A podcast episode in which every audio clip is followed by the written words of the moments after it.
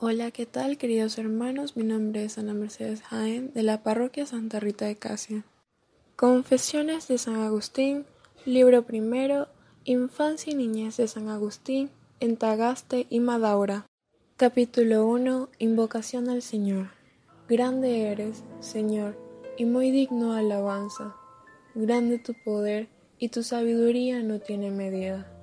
Y pretende alabarte el hombre, pequeña parte de tu creación, y precisamente el hombre, que, revestido de su mortalidad, lleva consigo el testimonio de su pecado y el testimonio de que resistes a los soberbios? Con todo, quiere alabarte el hombre, pequeña parte de tu creación. Tú mismo le excitas a ello, haciendo que se deleiten alabarte, porque nos has hecho para ti y nuestro corazón está inquieto hasta que descanse en ti. Dame, Señor, a conocer y entender qué es primero, si invocarte o alabarte, o si antes conocerte que invocarte. Mas, ¿quién habrá que te invoque si antes no te conoce? Porque, no conociéndote, fácilmente podrá invocar una cosa por otra. ¿Acaso, más bien, no habrás de ser invocado para ser conocido. Pero, ¿y cómo invocarán a aquel en quien han creído? ¿Y cómo creerán si no les predica? Ciertamente alabarán al Señor los que le buscan, porque los que le buscan le hallan, y los que le hallan le alabarán. Que yo, Señor, te busque invocándote, y te invoque creyendo en ti, pues me has sido predicado te invoca, Señor, mi fe, la fe que tú me diste e inspiraste por la humanidad de tu Hijo y el ministerio de tu mensajero. Capítulo 2 ¿Cómo invocar al Señor? Pero, ¿cómo invocaré yo a mi Dios, a mi Dios y mi Señor? Porque ciertamente al invocarle le estoy llamando para que venga a mí.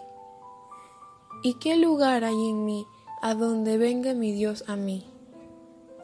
¿Qué punto hay en mí a donde Dios se haga presente, el Dios que ha creado el cielo y la tierra? Es verdad, Señor, que hay algo en mí que pueda abarcarte. ¿Acaso te abarcan el cielo y la tierra que tú has creado y dentro de los cuales me creaste también a mí? ¿O es tal vez que porque nada de cuanto es puede ser sin ti. Te abarca todo lo que es. Pues si yo soy efectivamente, ¿por qué pido que vengas a mí cuando yo no sería si tú no fueses en mí? No he estado aún en los abismos, mas también allí estás tú. Pues, aunque descendiera al Seol, allí estás tú.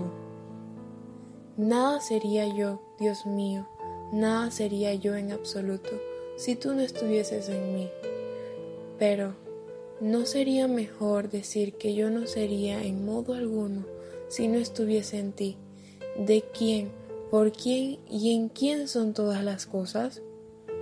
Así es, Señor, así es. Pues, ¿a dónde te invoco estando yo en ti? ¿O de dónde has de venir a mí? O a qué parte fuera del cielo y de la tierra me habré de ir para que desde allí venga mi Dios a mí. Él, que ha dicho, yo lleno el cielo y la tierra. Capítulo 3. Inmensidad de Dios, imposible de ser englobada. ¿Te engloba acaso el cielo y la tierra por el hecho de que los llenas? ¿O es más bien que los llenas y aún sobra por no poderte abrazar. ¿Y de dónde habrás de echar eso que sobra de ti, una vez lleno el cielo y la tierra? Pero es que tienes tú, acaso, necesidad de ser contenido en algún lugar? Tú que contienes todas las cosas, puesto que las que llenas, las llenas conteniéndolas, porque no son los vasos llenos de ti lo que te hacen estable ya que, aunque se quiebren, tú no te has de derramar. Y si se dice que te derramas sobre nosotros, no es cayendo tú, sino levantándonos a nosotros, ni es dilatándote tú, sino recogiéndonos a nosotros. Pero las cosas todas que llenas, las llenas todas con todo tu ser, o tal vez por no poderte contener totalmente todas, contienen una parte de ti, y esta parte tuya la contienen todas y al mismo tiempo, o más bien cada una la suya, mayor las mayores y menor las menores. Pero, ¿es que hay en ti alguna parte mayor y alguna menor? ¿Acaso no estás todo en todas partes, sin que haya cosa alguna que te contenga totalmente? Capítulo 4. ¿Qué es Dios en sí y para el hombre? Pues, ¿qué es entonces mi Dios? Que, repito, sino el Señor Dios. ¿Y qué Señor hay fuera del Señor? ¿O qué Dios fuera de nuestro Dios?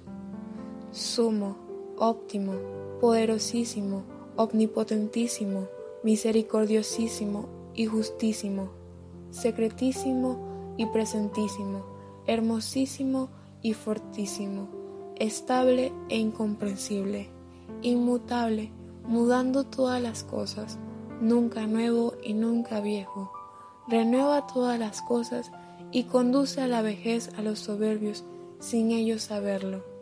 Siempre obrando y siempre en reposo, siempre recogiendo y nunca necesitado, siempre sosteniendo, llevando y protegiendo, siempre creando, nutriendo y perfeccionando, siempre buscando y nunca falto de nada. Amas y no sientes pasión Tienes celos y estás seguro. Te arrepientes y no sientes dolor. Te airas y estás tranquilo. Mudas de obra pero no de consejo. Recibes lo que encuentras y nunca has perdido nada. Nunca estás pobre y te gozas con los lucros. No eres avaro y exiges usuras. Te ofrecemos de más para hacerte nuestro deudor. Pero, ¿quién es el que tiene algo que no sea tuyo? pagando tú deudas que no debes a nadie y perdonando deudas sin perder nada con ello. ¿Y qué es cuando hemos dicho, Dios mío, vida mía, dulzura mía santa? ¿O qué es lo que puede decir alguien cuando habla mal de ti? Al contrario, hay de los que te silencian, porque no son más que mudos charlantes. Capítulo 5 ¿Qué es Dios para el alma y el alma para Dios? ¿Quién me dará descansar en ti? ¿Quién me dará que vengas a mi corazón y le embriagues para que olvide mis maldades y me abrace contigo? ¿Único bien mío? ¿Qué es lo que eres para mí? Apiádate de mí para que te lo pueda decir. ¿Y qué soy yo para ti, para que me mandes que te ame? Y si no lo hago, te aires contra mí y me amenaces con ingentes miserias? ¿Acaso es ya pequeña la misma de no amarte? ¡Ay de mí! Dime por tus misericordias, Señor y Dios mío, ¿qué eres para mí? Di a mi alma, yo soy tu salud. Dilo de forma que yo lo oiga. Los oídos de mi corazón están ante ti. Señor, ábrelos y di a mi alma, yo soy tu salud que yo corra tras esta voz y te dé alcance. No quieras esconderme tu rostro, muera yo para que no muera y pueda así verle. Angosta es la casa de mi alma para que vengas a ella, sea ensanchada por ti. Ruinosa está, repárala. Hay en ella cosas que ofenden tus ojos, lo confieso y lo sé. Pero, ¿quién la limpiará ¿O a quién otro clamaré fuerza de ti? De los pecados ocultos líbrame, Señor, y de los ajenos perdona a tu siervo. Creo, por eso hablo. Tú lo sabes, Señor. ¿Acaso no he confesado ante ti mis delitos contra mí? Oh Dios mío, ¿y tú has remitido la impiedad de mi corazón? No quiero contender en juicio contigo, que eres la verdad y no quiero engañarme a mí mismo, para que no se engañe a sí misma mi inquinidad. No quiero contender en juicio contigo, porque si mira las inquinidades, Señor, ¿quién, Señor, subsistirá?